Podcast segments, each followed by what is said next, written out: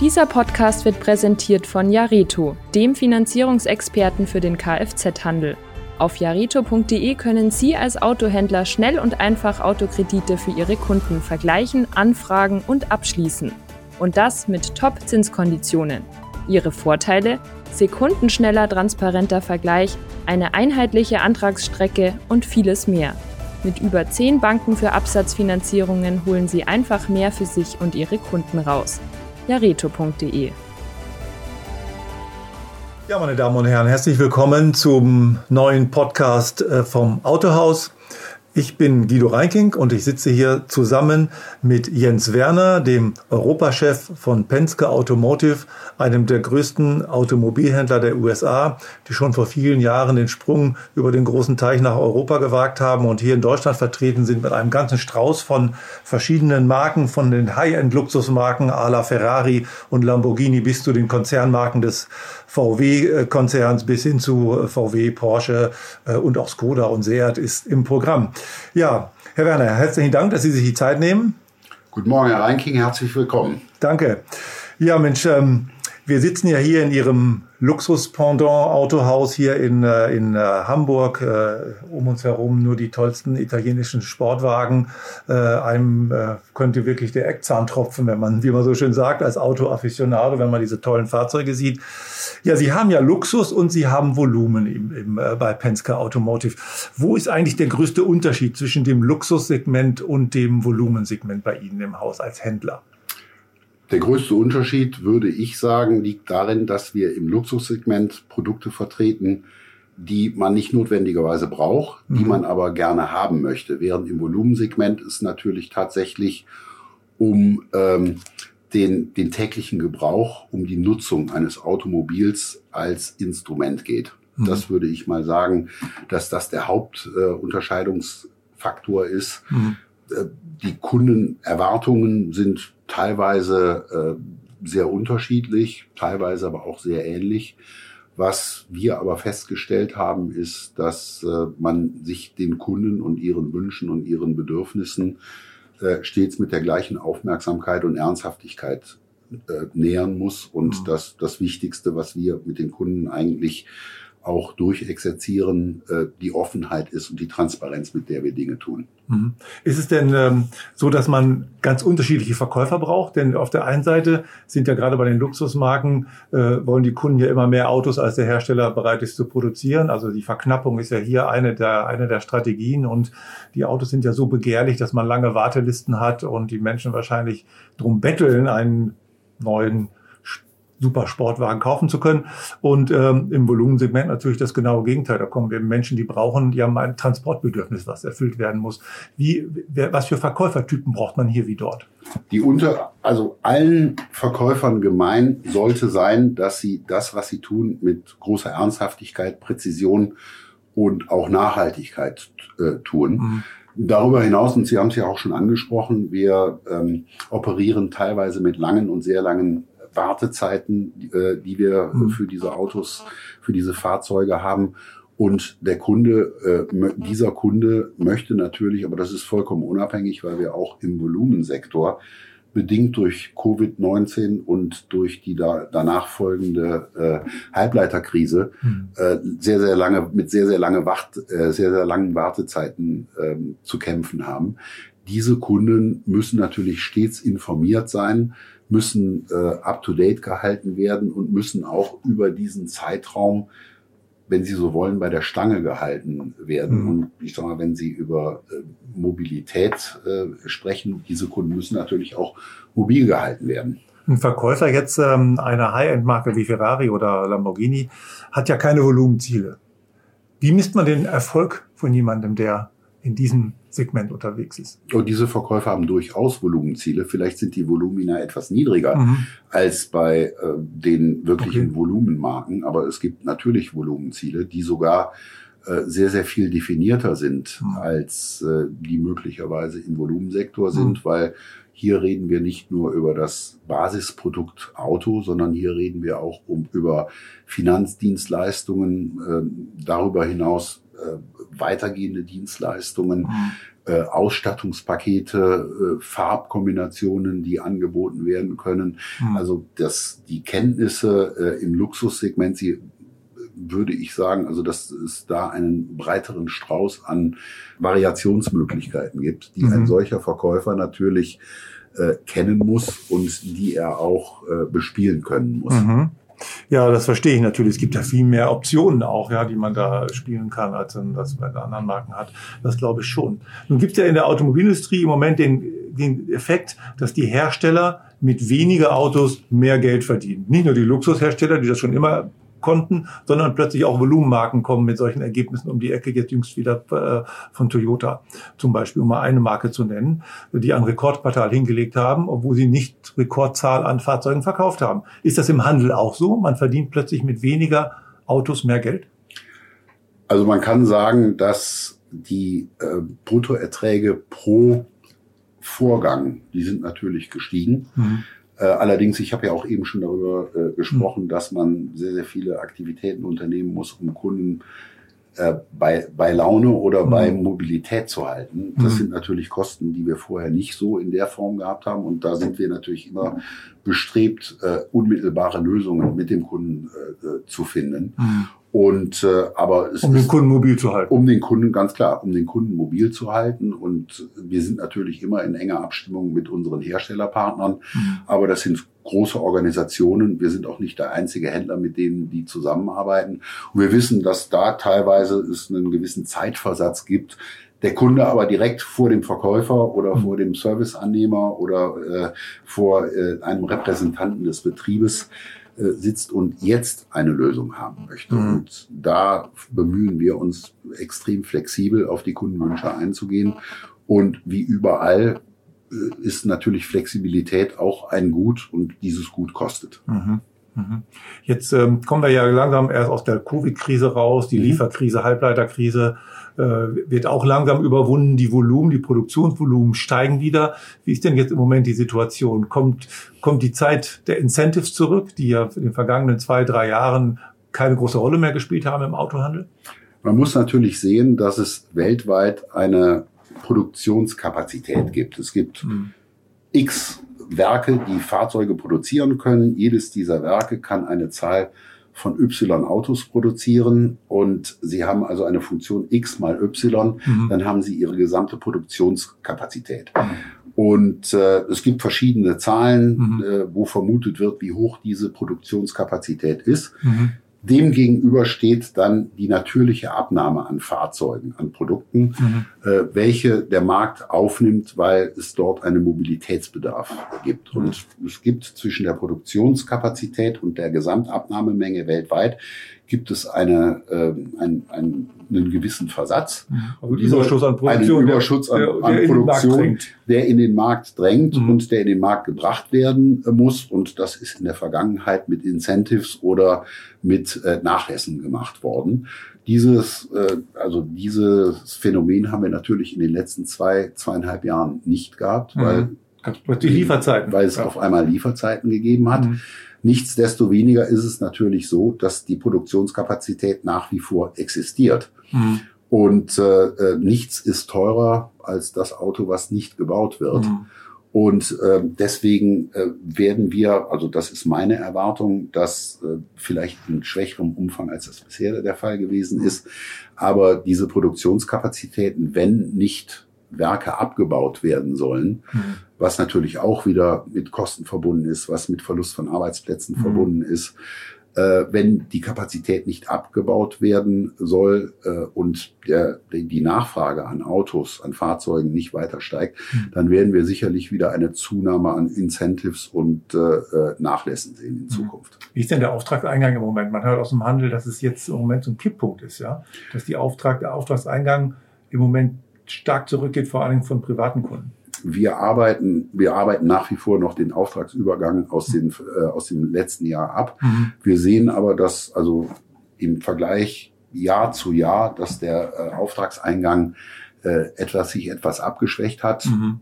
Ich lese natürlich, ich lese natürlich auch in den Publikationen wie der Auftragseingang abge sich abgeschmolzen hat national, mhm. auf nationaler Ebene. Wir sind dort, weil wir halt sehr, sehr regional verankert sind, sind wir etwas weniger stark betroffen. Also äh, es gibt noch keinen Grund zur, zur Sorge. Keinen Grund zur Panik zumindest. Noch keinen Grund zur Panik. Ja, das genau. hört sich gut an. Ähm, gleichzeitig steigen ja auch die Zinsen, was ja einen großen Einfluss hat auf die Leasingraten und auf die, auf die Finanzierungsraten. Ja. Ähm, steigen die Leasingraten so deutlich, wie man das erwarten könnte aufgrund der, der Zinssteigerung am Markt? Das ist natürlich im ersten Moment genau der Fall gewesen. Äh, jetzt, wie gesagt, wir sehen jetzt, dass äh, möglicherweise die Produktions, äh, die Produktion wieder die Nachfrage überschreitet und hm. deswegen wird äh, die, der Zinsanstieg auch äh, wahrscheinlich durch zusätzliche Incentives und mhm. äh, Nachlässe wieder etwas, äh, etwas verwässert werden. Mhm. Und äh, ähm, das, wir werden aber nicht, also ich vermute nicht, dass wir auf das Vor-Corona-Niveau wieder zurückkommen werden. Was die Incentives anbetrifft, Was äh, die Preisnachlässe, ja. subventionierte Leasingraten. Korrekt. Das heißt, man muss sich schon ein bisschen darauf einrichten, dass die Leasingraten gegenüber dem, der Zeit von vor Corona diese niedrigen Sonderangebote 99 Euro pro Monat und so weiter, das kommt erstmal nicht wieder, oder? Ja, das, schauen Sie, es, alles im Leben hat einen Wert. Mhm. Und äh, äh wir haben in den letzten zwei Jahren tatsächlich gesehen, was der Wert von Mobilität eigentlich ist mhm. und was der Preis für Mobilität eigentlich ist. Und äh, das ist natürlich durch äh, Aktivitäten seitens äh, der Hersteller, seitens des Handels, ist das etwas verwässert worden. Äh, aber ich halte es eigentlich für ähm, äh, ein Ding der Unmöglichkeit, dass sie ein Produkt, was möglicherweise äh, einen ähm, Listenpreis von 100.000 Euro hat, mhm. dass sowas für äh, 299 Euro im Monat angeboten werden kann. Das ist unnatürlich, oder? Das, das ist ganz klar unnatürlich. Mhm. Und ich sag mal, weil Sie haben eigentlich immer am Anfang haben Sie die, äh, die unverbindliche Preisempfehlung, mhm. äh, mit der Sie, in, wenn, wenn wir jetzt über das Leasing reden, ähm, mhm. äh, Sie kommen mit der unverbindlichen Preisempfehlung äh, und Sie haben einen Restwert am Ende ihres Leasingvertrages. Mhm. Und die Differenz zwischen diesen beiden Werten ist eigentlich der Betrag, der finanziert werden muss, mhm. der normalerweise die Leasingrate ausmachen würde. Jetzt gibt es aber natürlich Nachlässe, mhm. die äh, die unverbindliche Preisempfehlung mhm. reduzieren und die dann in der Konsequenz auch äh, schlussendlich die Leasingrate reduzieren. Mhm. Und die äh, in der Vergangenheit tatsächlich den Eindruck äh, erzeugt hat, dass äh, Mobilität ein, ein sehr, sehr günstiges Gut ist. Mhm. Aber auch Mobilität muss was kosten. Aber auch, auch Mobilität auch kostet etwas. Ich sage nicht, dass es was kosten muss, aber ja. es kostet was. Und es wird nicht billiger werden. Und der, naja, ich kann, ich äh, habe jetzt nicht die, die, die gläserne Kugel, mhm. äh, wo, wo ich jetzt sehen kann, ob die EZB oder äh, die Fed in den USA mhm. die Zinsen äh, ansteigen lassen werden, äh, anheben oder, oder wieder mhm. senken. Das weiß ich nicht. Aber äh, ich denke, dass die Phase der Nullzinspolitik, dass die hm. äh, bis auf weiteres erstmal der Vergangenheit angehört. Während wir sprechen, im Hintergrund schon wieder die wunderbare Musik eines italienischen Sportwagens, der hier gerade angeworfen wurde. Das passt ja wunderbar zu unserem Gespräch.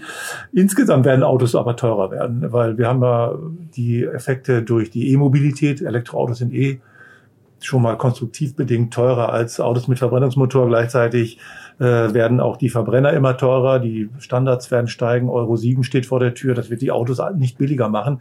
Kann man den Kunden daran gewöhnen, dass wir in einer Zeit permanenter Inflation leben, auch was Mobilität anbetrifft?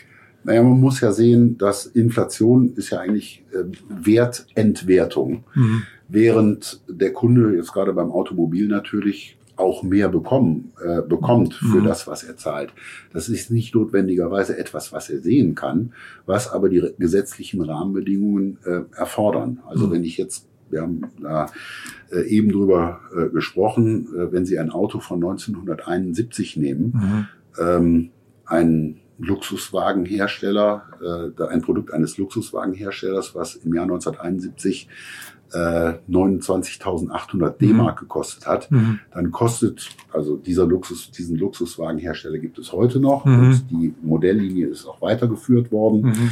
Und äh, die Produkte dieses Luxuswagenherstellers, wenn Sie heute das Top-of-the-Line-Modell nehmen, mhm. äh, dann kostet dieses Auto 220.000 Euro. Mhm. Und äh, Hat sich also verzwanzigfacht, das, der Preis. Da, da, und ein Teil dieser Preisvervielfachung äh, ist natürlich der Tatsache geschuldet, dass wir grundsätzlich eine Währungsumstellung gehabt haben mhm. und dass dort also äh, nach wie vor, und das halte ich eigentlich für falsch, äh, immer, das ist in Deutschland natürlich relativ einfach, weil mhm. man hat einen Euro, den teilt man durch zwei, dann hat man den äh, äh, den, ähm, den Multipli Entschuldigung, den multipliziert man mit zwei, dann hat man den D-Mark-Wert. Mhm, mhm. Und das ist aber zu kurz gesprungen. Mhm. Aber wenn ich jetzt sehe, also dass dieses Auto von 1971, das hat weder ABS, das hat keine Airbags, das hat ja. keinen Katalysator, das hat äh, äh, Elektrik, keine äh, Elektronik. Und Elektronik ist spätestens nach äh, seit dem Einsatz des äh, Katalysators ähm, mhm. absolut notwendig, damit diese Abgasentgiftung natürlich funktionieren kann. Mhm. Und äh, äh, deswegen, also das Produkt, was man heute bekommt, das hat vielleicht denselben oder einen ähnlichen Namen. Mhm. Und die Modelllinie ist fortgeführt worden, aber man bekommt heute also erstmal ein viel größeres Produkt. Das mhm. sieht man ja schon, wenn man, es gibt ja noch einige Klassiker, mhm. ähm, die äh, auf der Straße auch rumfahren, wo es dann heute dann das entsprechende neue Modell gibt. Mhm. Und manchmal hat man den Eindruck, dass man das alte Modell im Kofferraum des neuen Modells parken kann. Also ja, wenn man den alten Porsche 911 aus den 70er Jahren sieht, denkt man, was für ein schlankes Auto war das eigentlich? Fast schon ein Kleinwagen verglichen mit denen heute. Aber es liegt natürlich auch daran, Crashtest, Abgasreinigung kostet Platz. Äh, natürlich, Komfort das, das ist Package ist ein viel größeres ja. äh, geworden. Also äh, die, die, das Wachstum äh, des Produkts ist kein Selbstzweck, mhm. sondern äh, ich sag mal, wenn Sie äh, in den Motorraum dieses Klassikers von 1971 reinschauen, mhm. da ist ein Motor drin und eine Batterie und das war es eigentlich schon. Ja, Vergaser wenn Sie, oder wenn so Sie heute die, mhm. äh, ja, das ist in dem Fall eine Einspritzanlage. Äh, aber äh, das mhm ich, ich bin da jetzt äh, vereinfachend unterwegs, aber das gehört für mich dann auch zum Motor dazu. Aber die ganze äh, Fahrzeugelektronik, die heute in einem Auto drin sein muss, damit es überhaupt sich straßenlegal bewegen kann, mhm. die gab es damals nicht. Und äh, äh, da war die einzige Elektronik oder Elektrik, die da im Motorraum war, außer der Batterie war noch das äh, Relais für die Einspritzpumpe mhm. und für den Scheibenwischer. Das war's dann mhm. auch. Also wie gesagt, Sie bekommen heute ein anderes Produkt, ein viel angereicherteres, angereicherteres äh, Produkt. Das ist nicht ausschließlich der hm. Inflation geschuldet. Und einen Unfall machen möchte man mit einem Auto aus den 70er Jahren lieber auch nicht, ne? weil ich glaube, das ist schon, äh, gibt schon einen Grund, warum die Unfallzahlen, zumindest die Unfallzahl der Unfallopfer ist ja dramatisch. Absolut. Fallen in der, in der Zeit. Ähm, ja, Roger Penske, Ihr Arbeitgeber, ist ja der einzige große amerikanische Automobilhändler, der in Europa und auch in Deutschland äh, investiert hat. Ist es so ein unattraktiver Markt aus Sicht der USA?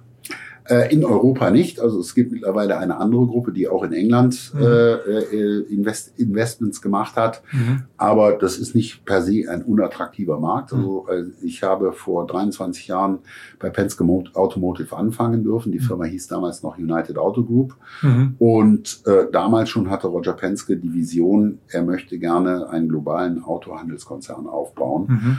Und er war damals der Erste und äh, es hat nicht viele Follower gegeben, aber wir sehen den Markt durchaus als attraktiv. Die Märkte folgen, folgen teilweise ähnlichen äh, Gesetzmäßigkeiten, mhm. teilweise sind es aber auch total unterschiedlich. Äh, wir sind ja auch nicht nur in Europa, wir sind ja auch in Asien und in Australien tätig.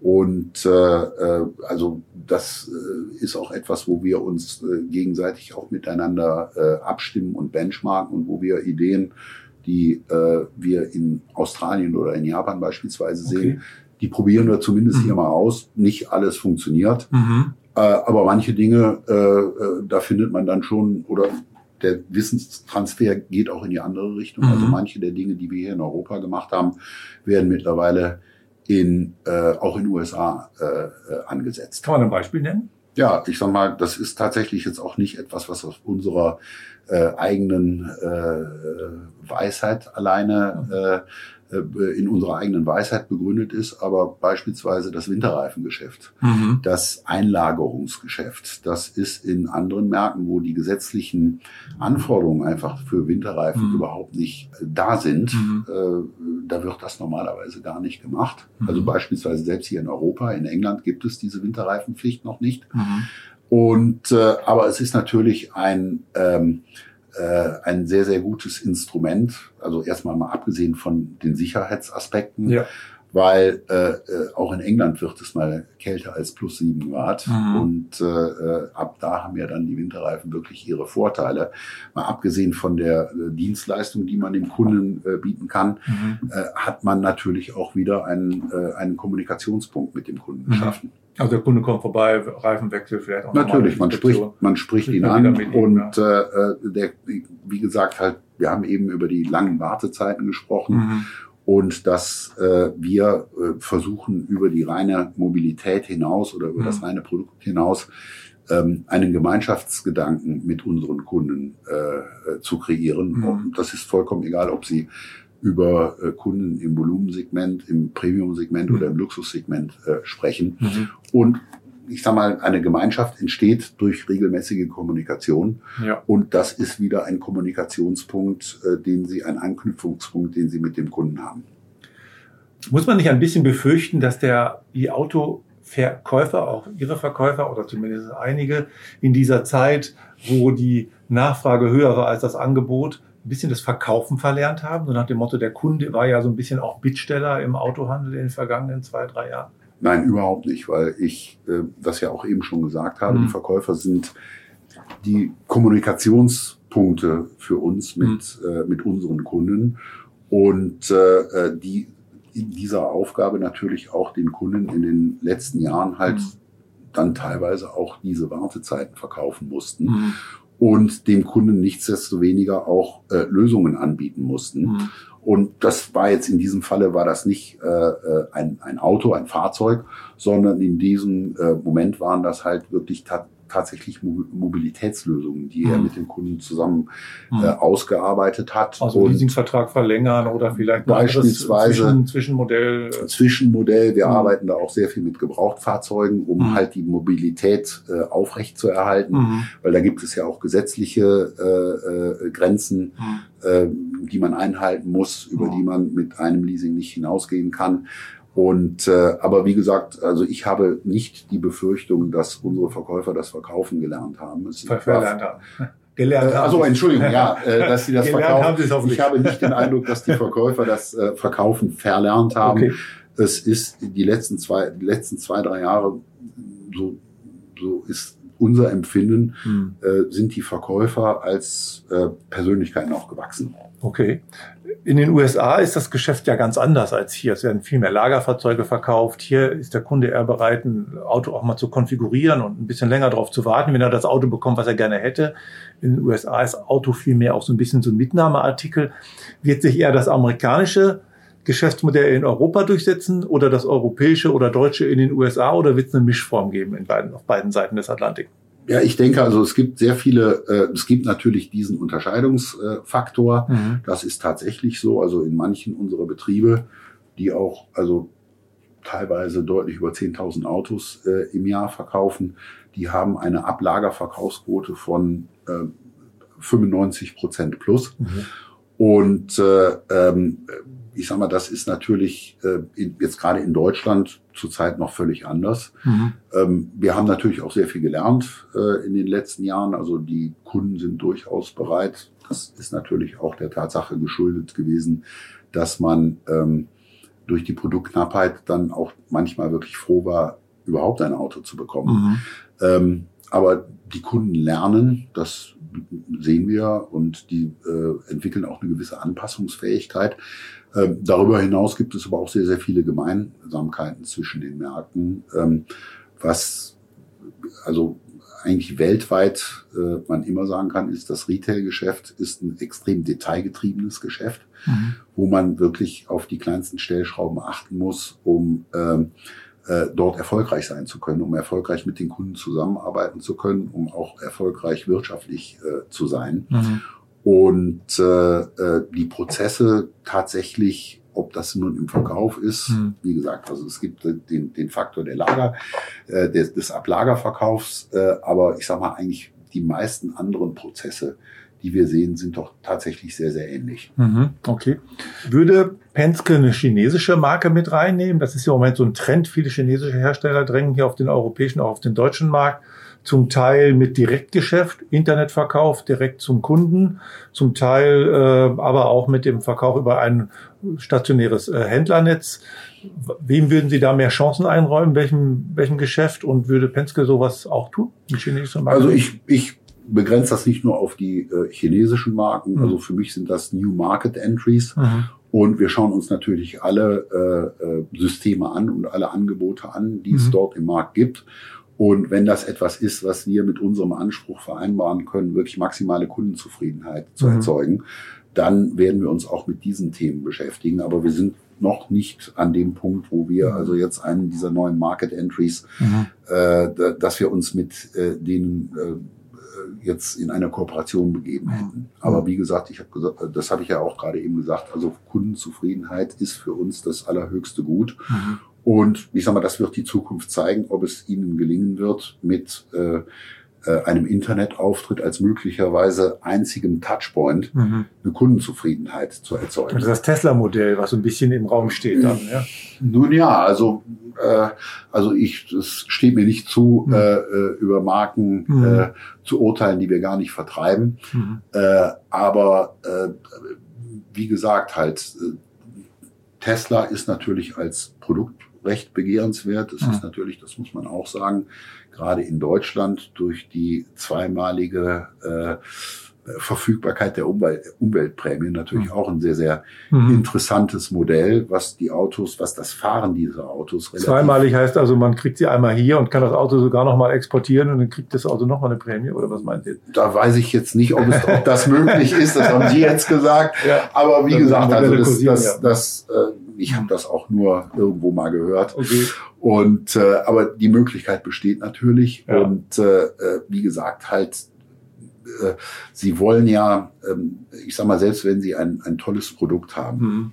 äh, äh, sie müssen dann wirklich dafür sorgen, dass das Produkt immer das Tollste im Markt äh, bleiben wird. In dem mhm. Moment, in dem es Nachfolger gibt, in dem es äh, Firmen gibt, die möglicherweise was anderes besser können. Und wir mhm. reden ja heute nicht mehr nur noch nur über ein Auto, was äh, äh, mit dem sie sich fortbewegen können. Wir mhm. reden ja da auch über die Konnektivität. Mhm. Wir reden darüber, über die, die, die, die ähm, digitale Sphäre, die so ein Auto bietet. Mhm. Ähm, wenn Sie dort nicht immer dann das tollste Produkt anbieten, dann wird es, wenn Sie nicht einen permanenten Kundenkontakt suchen, wird es für Sie relativ schwierig werden, mhm. das Folgeprodukt äh, äh, zu verkaufen. Mhm. Das heißt, also so Over-the-Air-Updates und Update-Fähigkeit, solche Sachen spielen da eine große Rolle bei den. Beispielsweise, ja. Und eine andere große Rolle spielt das Thema Elektromobilität. Das ist ja die nächste große Herausforderung ja. auch für den Handel.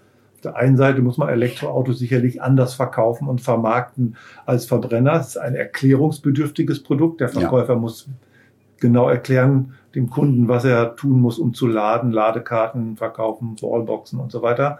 Und ähm, das, das ist schon nochmal eine Herausforderung, oder? Das ist eine Herausforderung und äh, wir haben das Konzept Elektromobilität von Anfang an ähm, sehr aufmerksam beobachtet und mhm. wir haben das auch tatsächlich wirklich umarmt, dieses, äh, dieses Konzept.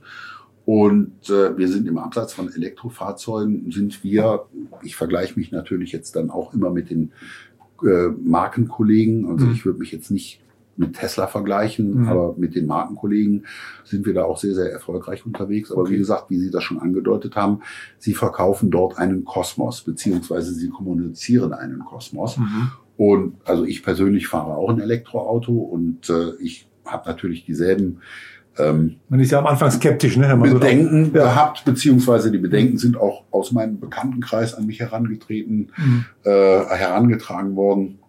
Ich habe das erste Elektroauto tatsächlich im Oktober übernommen. Mhm. Da wusste jeder meiner Freunde, dass die ja doch im Oktober, November, Dezember bis äh, Februar mhm. nur 90 Kilometer Reichweite haben. Ja, und äh, weil die Batterie, Batterie, was natürlich totaler Blödsinn ist. Ja.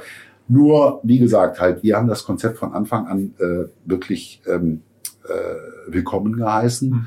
Und äh, wir haben Spezial Spezialisten äh, in unseren äh, Betrieben, die sich mit diesem Thema äh, wirklich auseinandersetzen mhm. und die mich tatsächlich persönlich auch bei der Hand genommen haben mhm. und mir gezeigt haben und mir die Angst davor genommen haben. Mhm. Also die sind dann teilweise auch, die sind dann tatsächlich auch mit mir mal zu einer Ladestation, die jetzt nicht im Betrieb war, Mhm. was natürlich relativ einfach ist, weil da gibt's immer jemanden, den ich fragen kann, Mhm.